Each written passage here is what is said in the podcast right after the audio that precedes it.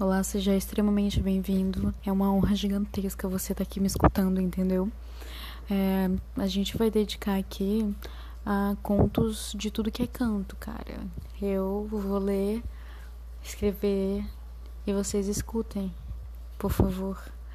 Muito obrigada e seja muito bem-vindo. Um apólogo, Machado de Assis.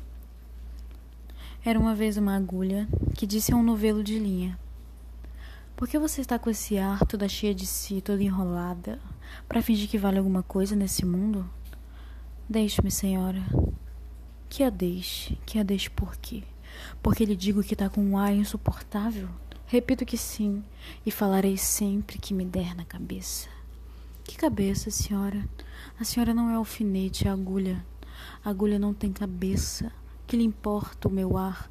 Cada qual tem o ar que Deus lhe deu. Importe-se com a sua vida e deixa dos outros. Mas você é orgulhosa, de certo que sou. Mas por quê? É boa. Porque coso.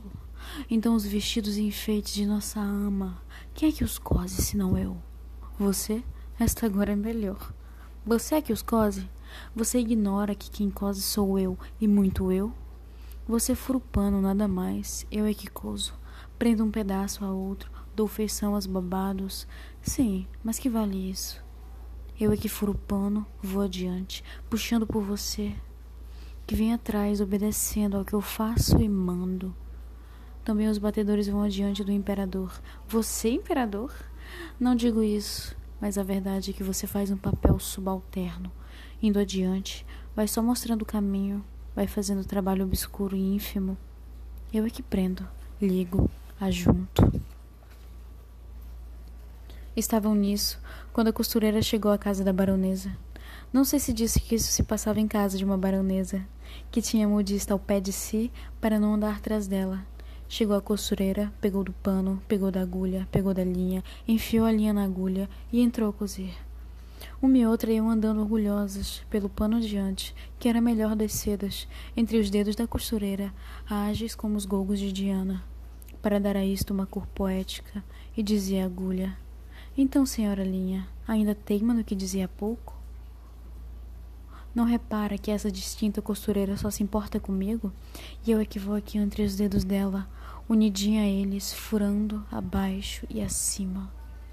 A linha não respondia nada, e andando, buraco aberto pela agulha, ela logo enchido por ela, silenciosa e ativa, como quem sabe o que faz, e não está para ouvir palavras loucas. A agulha, vendo que ela não lhe dava resposta, calou-se também e foi andando. E era tudo silêncio na saleta de costura. Não se ouvia mais do que o plique, plique, plique, plique da agulha no pano.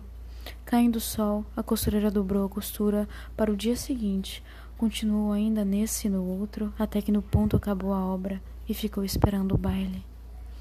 Veio a noite do baile e a baronesa vestiu-se. A costureira, que a ajudou a vestir-se, levava a agulha espetada no corpinho para dar algum ponto necessário. E enquanto compunha o vestido da bela dama e puxava um lado ou outro, arregaçava daqui e dali, alisando, abotoando, alcochetando a linha para mofar a agulha, perguntou-lhe: Ora, Agora diga-me, quem é que vai ao baile, no corpo da baronesa, fazendo parte do vestido e da elegância? Quem é que vai dançar com ministros e diplomatas, enquanto você volta para a caixinha da costureira, antes de ir para o baile de mucamas? Vamos, diga lá. Parece que a agulha não disse nada, mas um alfinete de cabeça grande e não menor experiência murmurou a pobre agulha. Anda, aprende, tola. Cansas-te em abrir caminho para ela e ela vai até gozar da vida. Enquanto aí ficas na caixinha de costura. Faz como eu, que não abro caminho para ninguém. Onde me espetam, fico. Contei essa história a um professor de melancolia que me disse, abanando a cabeça: Também eu tenho servido de agulha a muita linha ordinária. Gazeta de Notícias, 1 de março de 1885, com o título A Agulha e a Linha Machado de Assis.